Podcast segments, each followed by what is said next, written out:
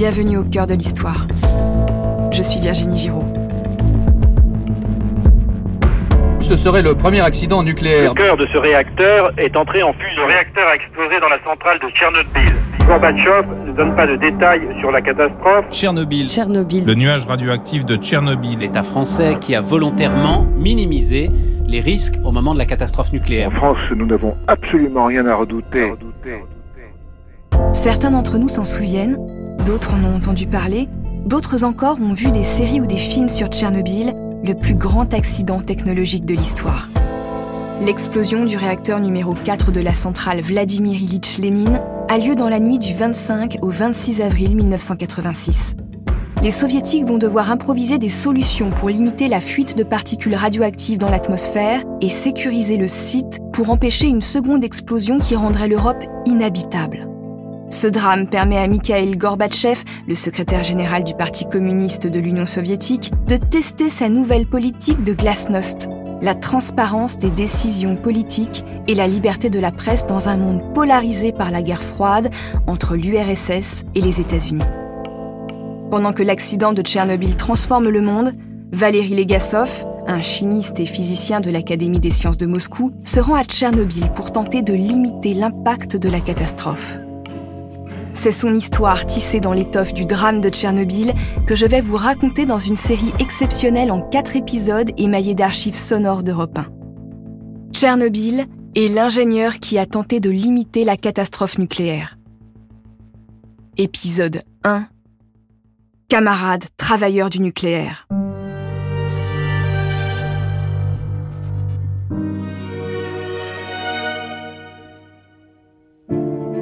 Nous sommes à Moscou le 26 avril 1986. Il est environ 9h30 du matin. Ce jour-là, il fait beau. Le printemps s'installe sur les rives de la Moscova. Valérie Legasov réfléchit un instant. Le chimiste et physicien de 49 ans hésite entre déjeuner avec sa femme et ses amis ou se rendre à une réunion du Parti communiste organisée par l'Institut nucléaire Kourchatov pour lequel il travaille. Ce scientifique aux traits épais et aux grandes lunettes en plastique clair est un homme scrupuleux. À 10 heures, il renonce à ses projets personnels et saute dans une voiture. Il se reposera plus tard. Arrivé au ministère où se tient la réunion, Legasov est convoqué dans un bureau. Un fonctionnaire lui apprend qu'un accident a eu lieu à la centrale nucléaire de Tchernobyl en Ukraine. Il fait désormais partie d'une délégation de scientifiques qui doit se rendre sur place pour évaluer les dégâts et prendre les mesures nécessaires. Legasov est un peu perdu. Apparemment, c'est urgent, mais il n'a aucune information précise sur cet accident. Il a seulement le temps de récupérer quelques affaires avant de se rendre avec un chauffeur à l'aéroport. Là, il retrouve d'autres scientifiques, des membres du gouvernement et des agents du KGB, la police politique de l'Union soviétique. Legasov et la délégation moscovite arrivent à Kiev à 20h20. Ils sont accueillis par des hommes politiques ukrainiens.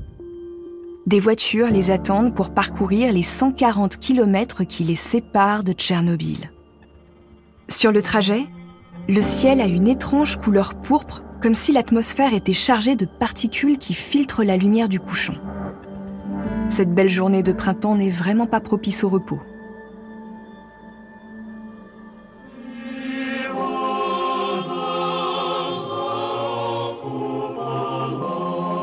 L'histoire commence au milieu des années 1970 à Pripyat, à une quinzaine de kilomètres de Tchernobyl, en Ukraine, non loin de la frontière biélorusse. Cette petite ville construite près de la rivière du même nom abrite les travailleurs de la nouvelle centrale Vladimir Ilyich Lénine, dotée de quatre réacteurs nucléaires. Pripyat a été conçu spécifiquement pour les opérateurs de la centrale et leurs familles. C'est l'un des fleurons de l'architecture soviétique. L'espace de la ville est rationalisé. Des immeubles en béton d'une dizaine d'étages semblent posés entre les pelouses et les parkings. La cité est pourvue de toutes les commodités. Des centres commerciaux, une clinique, des crèches, des écoles, des salles de spectacle, une piscine, une salle de sport, un centre culturel.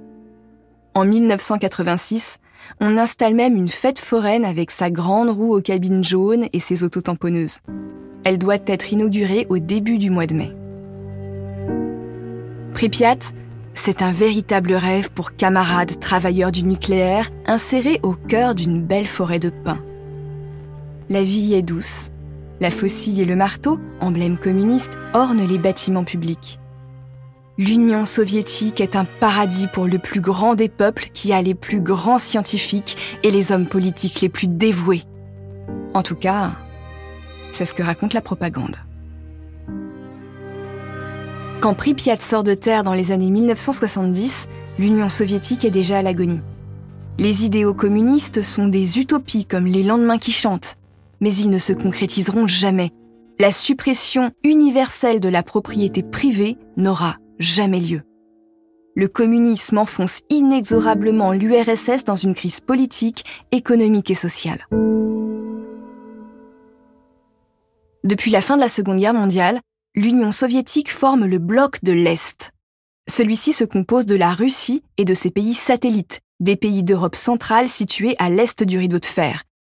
Rideau de fer, cette expression désigne une séparation idéologique et physique entre l'URSS et le bloc de l'Ouest, composé des États-Unis et de l'Europe occidentale.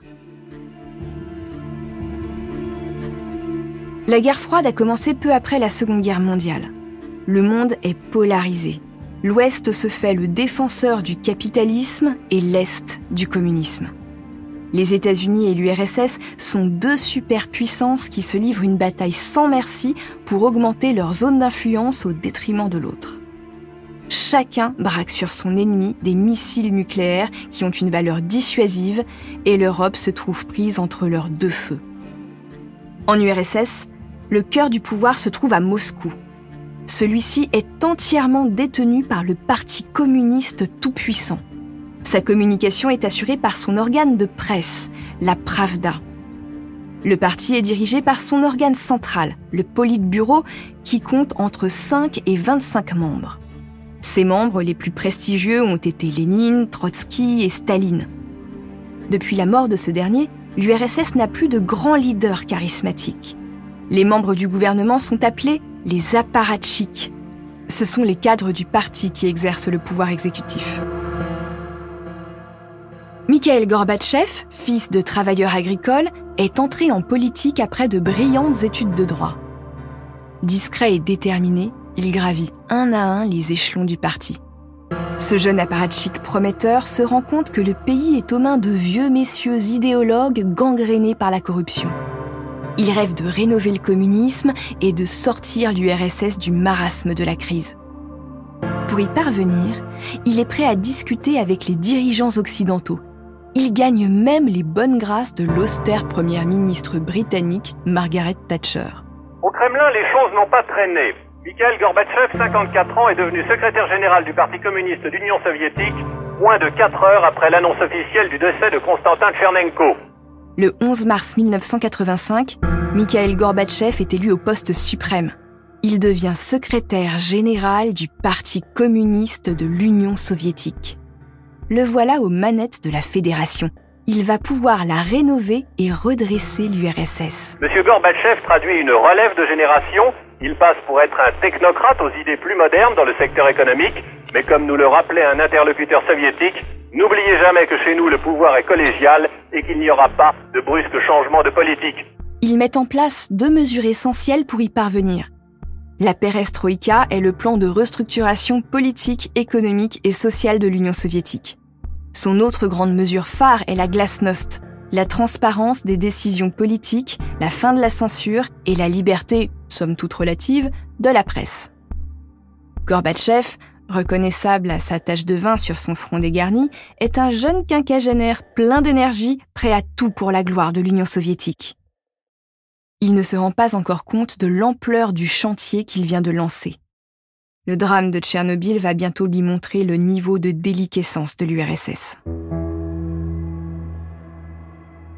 Nous sommes le 25 avril 1986 dans la soirée. Une équipe restreinte de 176 personnes travaille à la centrale de Tchernobyl. Dans les bureaux du bloc 4, les ingénieurs sont en train d'achever l'organisation d'une procédure.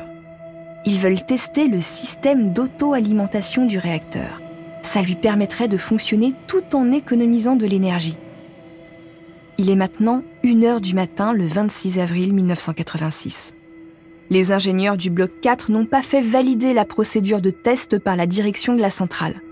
Ils sont mus par des idéaux de productivité du régime soviétique. Ils veulent être des travailleurs performants. Ils lancent donc la procédure de test. Dans le réacteur numéro 4, la température monte. Un court-circuit a lieu. Les opérateurs du bloc 4 ne sont pas assez bien formés. Ils ne savent pas comment réagir face à cet incident.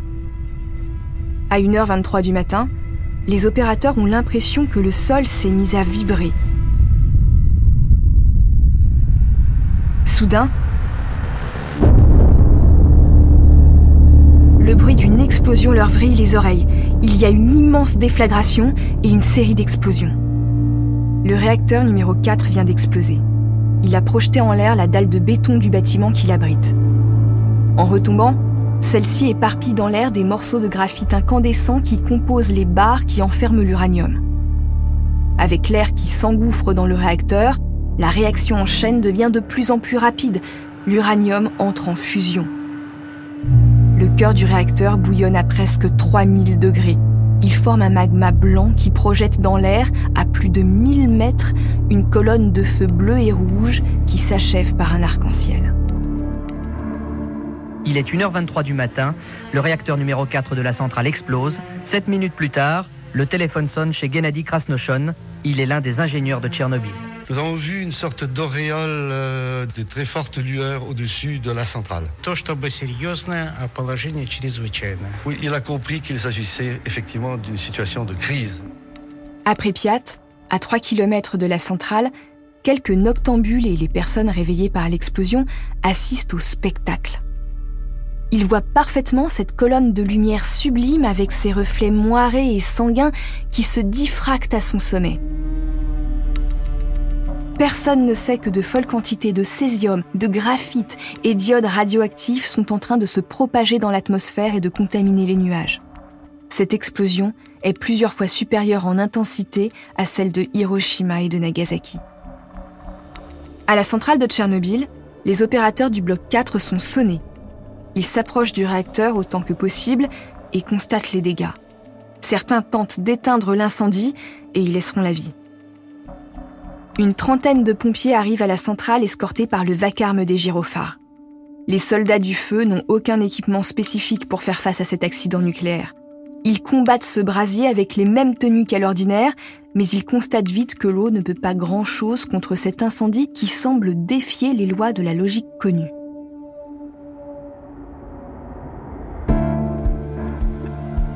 À Moscou, Mikhail Gorbatchev est réveillé à 5 heures du matin. Le secrétaire général du Parti communiste de l'Union soviétique est informé qu'un accident a eu lieu dans la centrale nucléaire de Tchernobyl en Ukraine. Gorbatchev tombe des. On est incapable de lui donner des informations précises sur la gravité des faits. On lui parle d'un accident, pas d'une explosion. Il se rend compte que la circulation de l'information est un véritable problème en Union soviétique et qu'il faudra régler ça. Mais pour l'heure, il doit en savoir plus pour prendre les bonnes décisions. Il fait donc convoquer en urgence le physicien Anatoly Alexandrov. Ce membre de l'Académie des sciences est un vénérable scientifique âgé de 83 ans.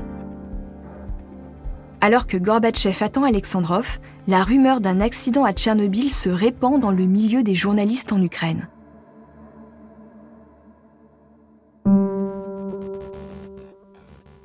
Lever du jour, le photographe Igor Kostin, membre de l'agence de presse soviétique Novosti, rejoint un de ses amis pilotes d'hélicoptère.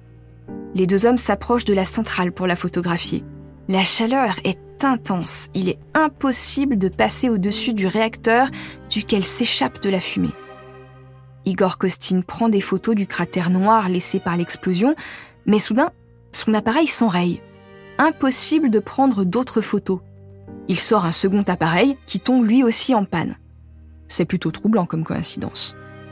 De retour au laboratoire où il développe ses pellicules, Costin va faire une découverte étonnante.